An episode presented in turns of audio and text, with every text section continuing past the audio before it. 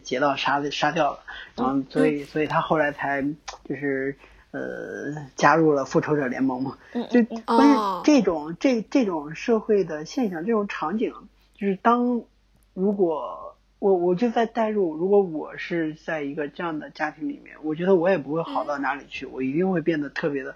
可能比他们更更更加更加阴险，我更更会反社会，因为真的很不公平啊！为什么是这个样子？我我我的努力就会就一点一点用都没有，想爬出这个这个泥沼根本爬不出去，就是呃很无力的那种感觉，因为整个社会没有人会在意你，因为我们我们现行的这个社会制度也也也也真的很少在意这种这个这个类型的人。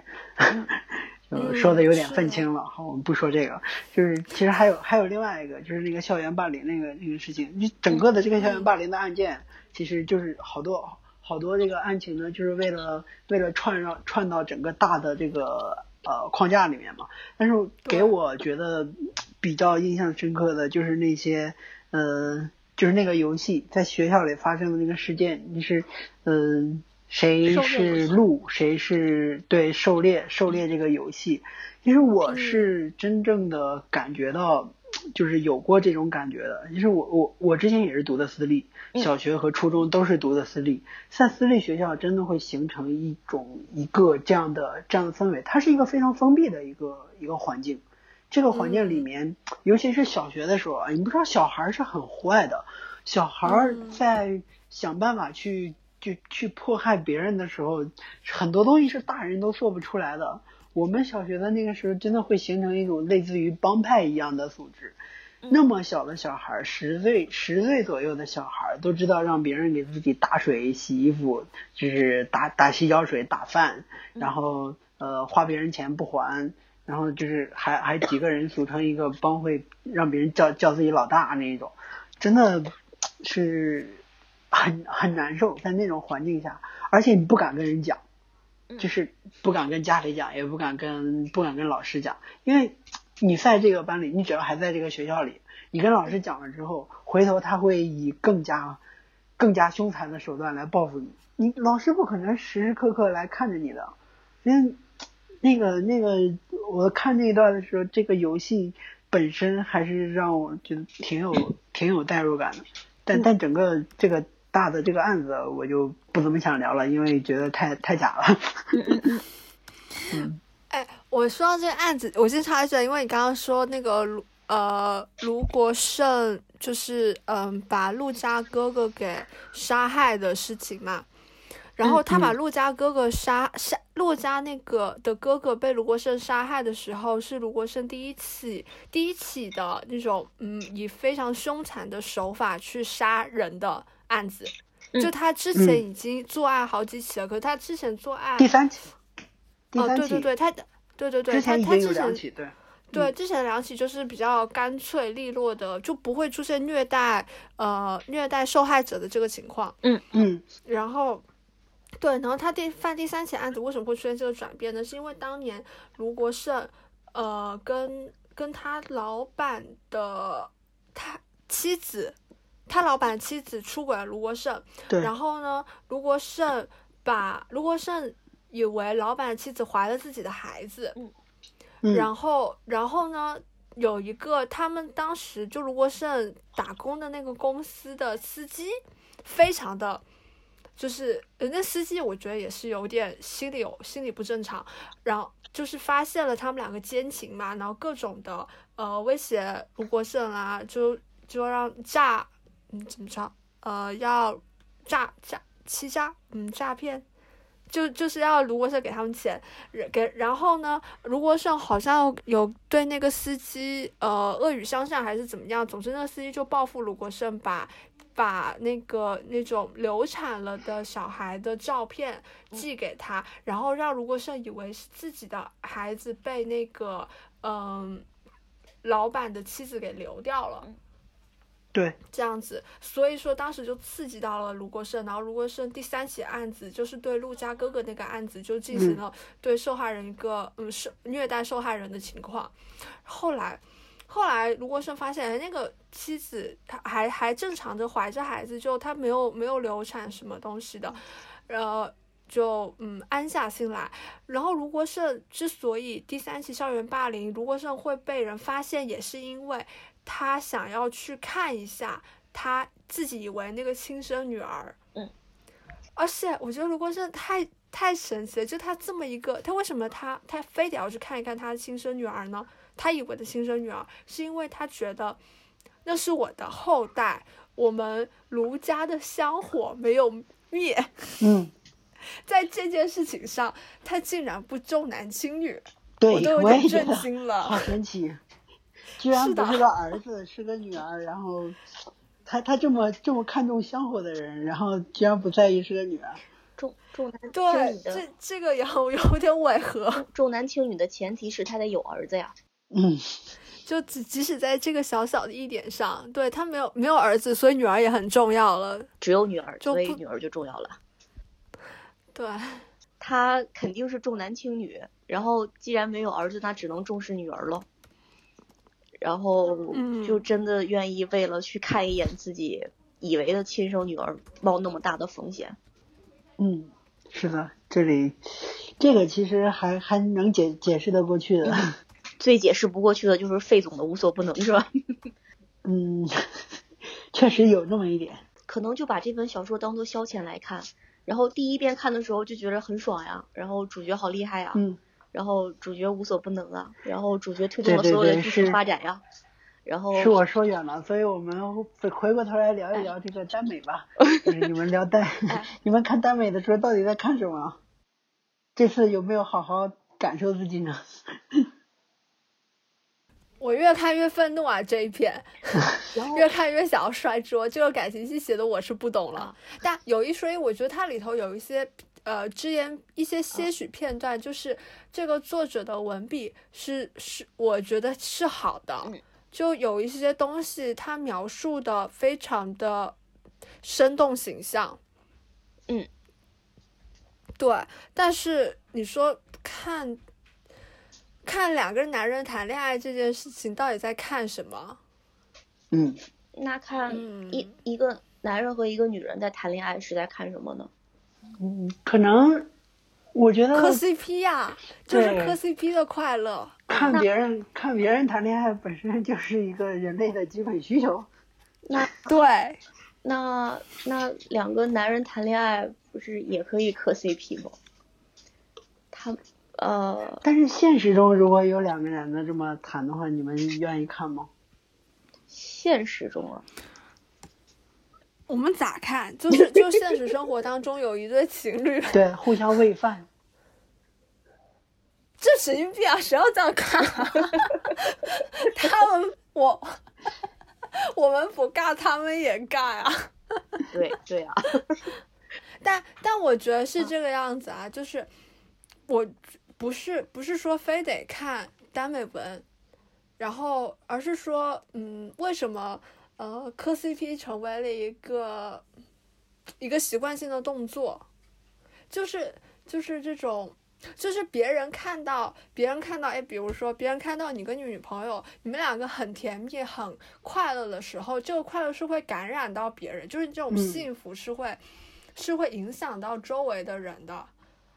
这样子，就因为我们不能在对三次元边上老有一个人在散播散播这种幸福光波，所以我们去看去看这样的，无论是言情小说还是耽美小说。对，就你说的我都懂，我我我也明白。我我的就是疑惑点就是，就一一般呢，就是大家呃看看这种呢，会多少会有一些代入嘛。就比如说，我看这个男的和女的谈恋爱的时候，我会不自觉的带入这个男的的视角，然后我自己也喜欢女的。然后你如果去看一个这个男的和女的话，这很多大女主的剧，很多玛丽苏的，然后可能女生会比较带入女主，然后就就被人喜欢也也很爽，这种感觉我我都懂。但是你一个女的，这俩男的谈，怎么都跟你没有关系啊？你你你你在看点。看点什么呢？就就这俩这俩男的再怎么弄，也和你是关系不是很大，对不对？因为性别本身就不就不一样。嗯，那就比如说我我我我也不是很喜欢看那种两个女的在在那谈恋爱的那种那种样子。我不是说这个我我不同意男男和和女女啊，他们就就是各自各自有自己的取向无所谓。嗯。但是就是我我很我很好奇为什么就是会有一种这种耽美小说，没有一种呃专门给给男的看的那种女女谈恋爱的小说，就是形成一种风气。一种体体裁，一定是因为男性的付费能力太差，男性消费者付费能力太差。是的，不是 我，我觉得是这样。首先，首先，男性未必可未必是消费女性，呃，就是就是女性与呃，不对，我们百合小说，对男性未必是能够是百合题材的一个受众，也许百合题材更大受众还是女性，因为看小说就是看情感小说的。呃，主要受众可能就是女性居多，嗯哦，然后之所以为什么是耽美小说比比百合百合小说更红，有可能是因为有可能是一个原因啊，就是我嗯站在女性的角度，宁可去看，希望两个男男男性和男性在一起，比男性和女性在一起更让人有一种嗯。我不好不知道算不算一个慰藉感啊？嗯嗯嗯，因为你你呃，如果说男性和看言情小说，你带入这个女性角色，结果回到现实当中发现，我的天，我身边完全出现不了这样子的男性，那不是会更失落吗？是的。就像我那个玩那个呃乙女向游戏《恋与制作人》那个样子，我都已经在在那个呃跟我跟纸片人已经谈了一大场恋爱了。回回来 回到现实中，发现根本没有纸片人这样的人的存在，嗯嗯嗯，那这种落差就会更大呀。与其如此，还不如看耽美小说。嗯，就是其实有代入感，就是有可能有代入感的小说不一定是最爽的，就是就是跟现实会有落差。而且比如说，就算是看大女主的小说也好，电视剧也好。就也没有办法去代入啊，因为知道这个代入就不符合实际嘛，它根本就不会发生啊。然后其实强行代入的话，反倒会增加自己呃想象中和现实的一个差距，会更加不爽。然后再说耽美小说，就是呃人类对这种甜蜜的爱情的感情是有需求的。那既然男女在一起的那个可能会产生落差。那男男在一起，既能满足这个情感的需求，这种体验，然后又不会去代入，没因为没有办法代入，然后没有落差，就单纯的就爽就好了呀，就是作为消遣来看嘛。好的。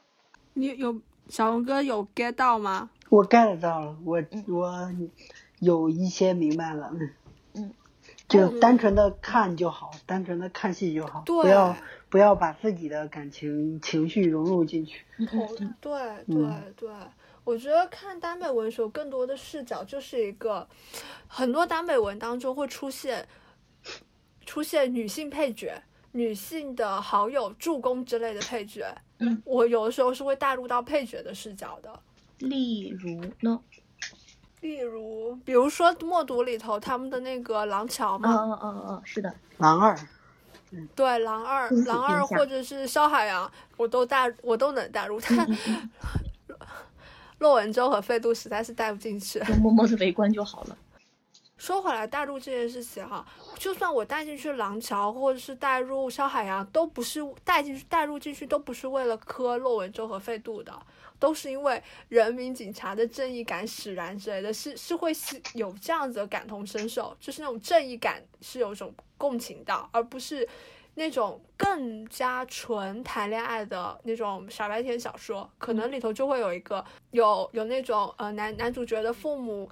嗯，要要棒打鸳鸯，然后呢，这个时候可能会有一个女性角色是被强行安排给其中一个呃男性角色相亲的工具人，我可能就会带入到那个那个女性角色，然后那个女性也许会仗义直言怎么样的，我我这样这种角色反而能够带入得了，嗯嗯嗯，更加现实一些，就就是就是这个角色经历的一些事情会。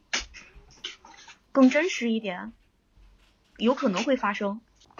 然后我我还想就说回去，就是第一次看默读的时候，嗯嗯，我并没有觉得费度是一个非常不和谐的存在，嗯，也是后来在看的时候会觉得说，呃，嗯，有些奇怪是吧？就是主角光环真的是太大了，还有就是他们的感情戏会，嗯，比较尬，然后这个是不是？就是第一次阅读和第二次阅读本身也会存在一些就是不同的，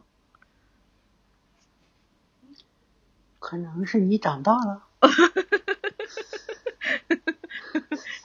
就是我对这个社会的认识进一步加深了，是吗？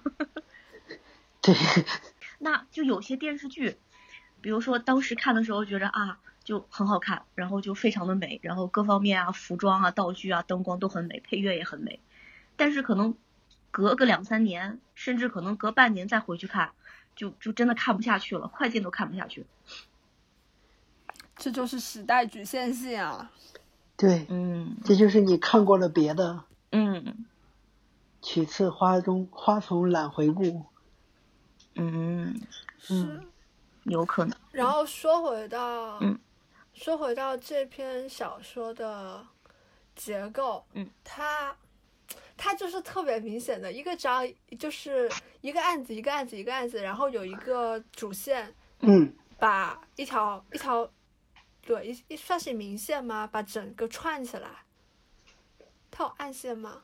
就朗读者那个那个电台，每每次案子要发生的时候，就会有人在那个电台头读一个故事。嗯，对，我们只是故事的朗读者。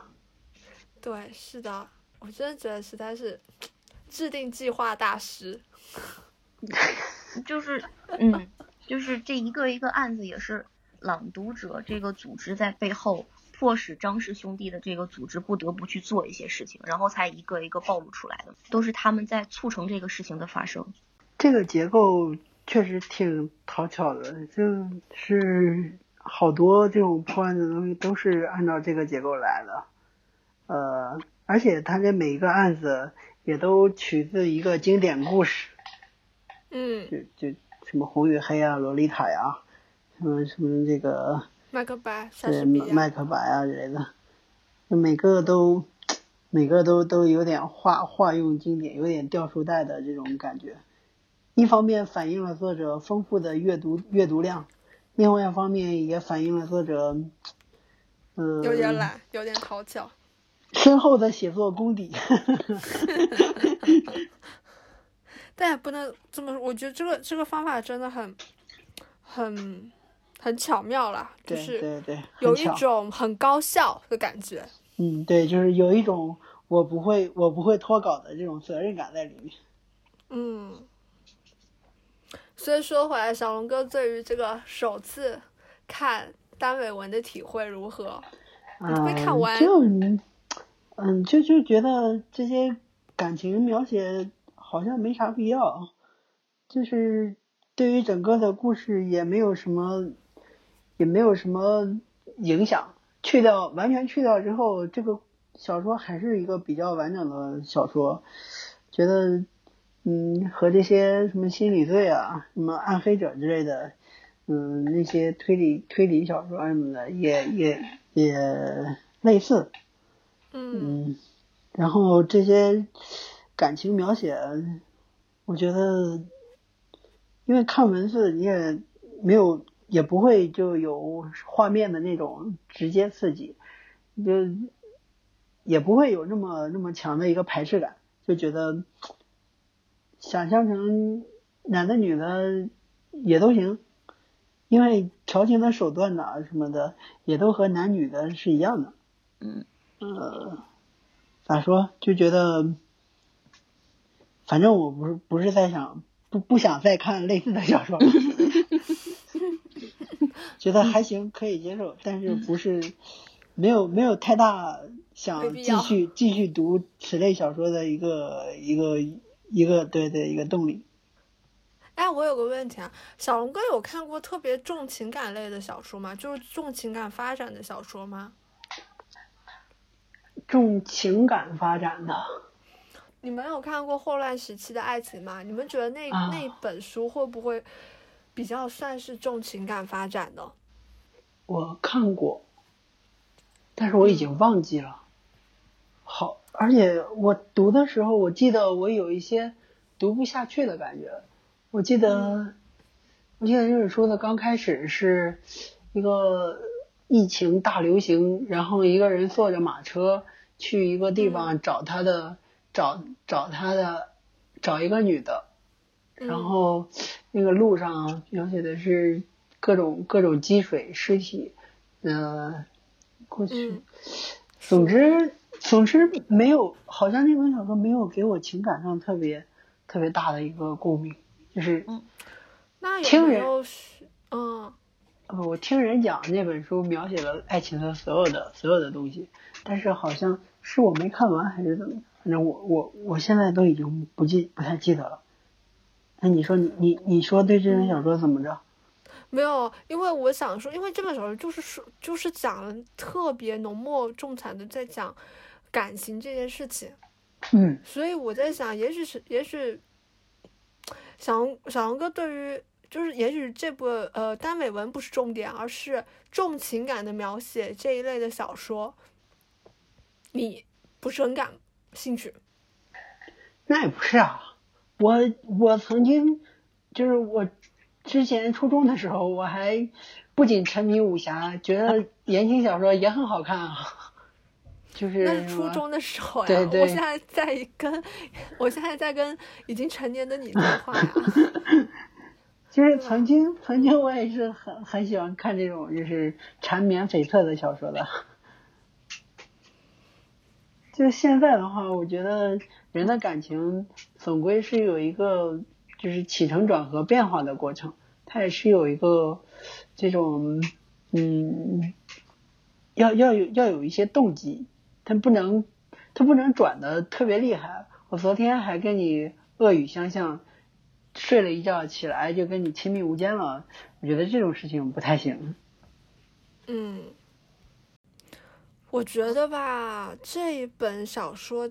的情就很多情感线哦，感觉写情感线是为了让这个人物有更好的成长。嗯，然后因为呢，这本小说当中的人物，他本男男主角只说男主角，他本身的成长性、成长空间已经很小了。我坦白说，我觉得骆文舟是毫无成长的。骆文舟这个从开头到结束，他没有，他不需要成长，不是说他毫无成长，而是他已经到了一个成长的天花板了。嗯，已经很完美了。对对，又优秀又克制，然后又很又很会爱人，然后又对兄弟很好，又对又对父母很好，就又对他们家猫也好。不不懂他要在哪里点他的成长值了。然后费度就一个地方需要成长，就是谁来帮他补好他心里那一块他爸给他造成的伤害。然后洛文舟出现。他接受骆文舟的爱，然后他就他就被填好填满了，没了结束了，他们感情线就可以了。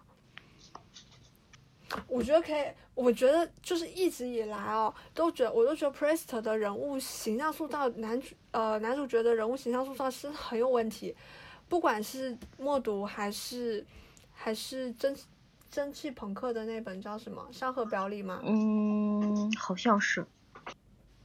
山河表里，对，反反正都是，就是出生出场就是基本点满，点满能力值，他们欠缺的可能只是一点点情感，或者是一点点什么锦上添花的，比较锦上添花的一些点，嗯，所以他他的文章，他他他的文章真的非常适合改编成电视剧，就纯纯的在在荧幕上渲染宣传社会主义兄弟情好就好了。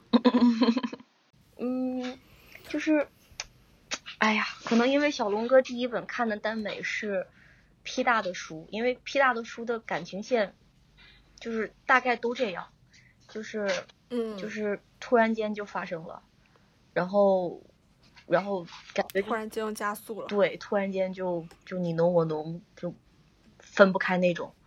嗯，哎，其实我们对于网对一个网文也不应该有那么高的要求啊。网文的作者其实就是他们很厉害，但是其实每天都要更新是很困难的，就这个工作量挺大的。就是没有办法那么细细的去构思一个故事，就有一个大纲就开始写，写到哪算哪。有的时候就是，呃，而且如果写的慢的话，可能读读者还得还得天天特意在这个呃评论区里面骂你，尤其是有一些这个就是那种呃付费的网站，你如果写的慢的，大家觉得就是订阅你这本书不值，花这个钱很很很很不好。所以很多时候就是这本书写着写着就会照着照着这个读读者的这种心态去，就是读者愿愿意愿意让他走的走向去了。就比如说，可能他写这本书的时候，前面两个故事大家觉得你这个是耽美文吗？怎么就没有感情线呢？后面他就蹭蹭蹭蹭就加了一些，然后就是。写了一段，就就大家觉得你怎么在水剧情啊，全都是感情线，然后他们又赶紧把这个剧情补一点，就感觉像和面的时候，水多了加面，面多了加水这种感觉。哦，嗯，有可能是，就是，对，就是没有办法去构思好了这个故事，然后细细的把它写出来，就是读者。读者今天十万读者要求我们要看感情戏，然后大家他就作者就开始写这个感情戏，然后明天我我们我们看腻了，我们想案子到底是怎么样子，他又开始写案子，嗯，有可能是这样的。哦，嗯，这个确实有可能，因为我看的时候这本书就已经完结了，我不知道说他之前每天更新的时候是就是怎样一个情况，然后跟读者之间的互动是什么样子的。哎，追更追书的话是很累的，比追电视剧还要累，因为每天每天他就能写那么几千字，然后你几千字可能可能三五分钟就看完了，三五分钟可能有点夸张，可能这个十分十分钟八分钟的就看完了，然后你会觉得不爽。但是作者可能一写要写一天，嗯，第可能还两三天一更，嗯嗯嗯，还有两三年一更的呢。啊，那种就是太监了嘛。没有，人家还会记得更新的，只是真的非常的慢。嗯。还有，其实好多好多网文小说都挺有意思的。嗯。有记得有人盘点，说有个人把自己美死了。你们你们知道这本书吗？啊，不知道。听说过吗？没有吗？就是很多作者写这个小说，他写不下去了，他不知道该怎么，不知道该怎么结尾了。然后这个作者就说，嗯，他就是醒，他醒来之后呢，看着看着这个湖面上倒映出来自己的影子，觉得自己哦太美了，然后把自己给美死了。全书完。哇，他读者真的要气死了。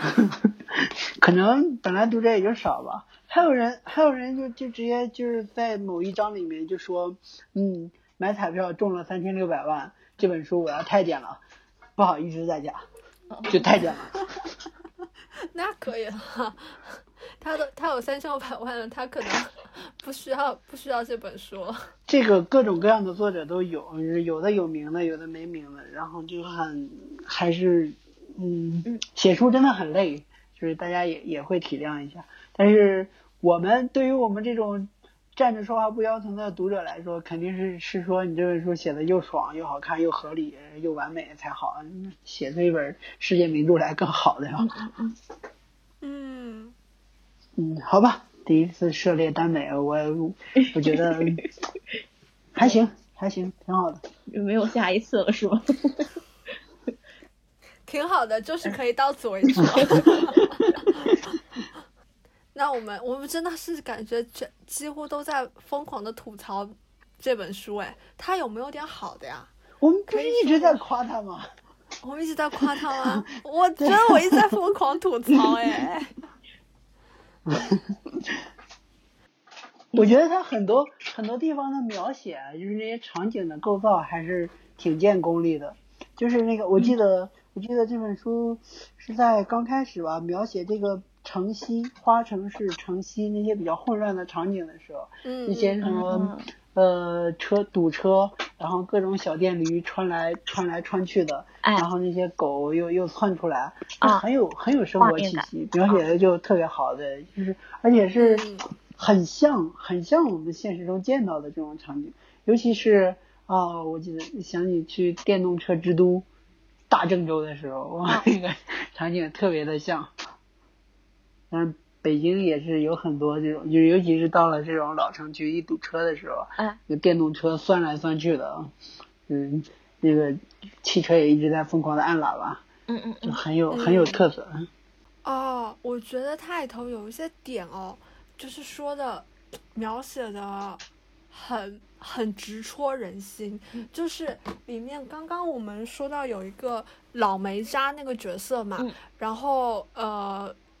呃，那些警察去查这个老梅家的时候呢，就查到他双胞胎哥哥，发现是他双胞胎哥哥当年把这个老梅家给搞死了，然后呢，顶替了这个老梅家身份，让，嗯，最终出卖了顾昭，嗯，这样子，然后他这个呃，他这个双胞胎哥哦，双胞胎弟弟啊，不是哥哥，双胞胎弟弟呢有一个妻子，然后。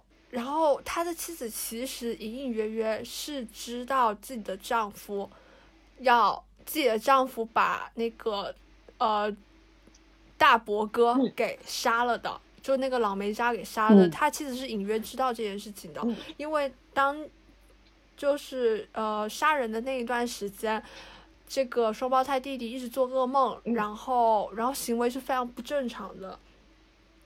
然后这个妻子就被警方提过来审讯的时候呢，他就说：“我什么都不知道，因为我的丈夫什么都没有跟我说过。”然后这个他妻子哦，然后那个男主角就评价这个妻子说的这段供词，他就说他妻子其实内心其实是知道的，但是只要他的丈夫不跟自己说。真话，他就可以假装这个责任不在我，是因为你没有跟我说。嗯，然后只要这个丈夫还可以挣钱，还可以把这个家维系下去，嗯，他就可以了。哇，我觉得这一段真的真的是很现实的写照哎。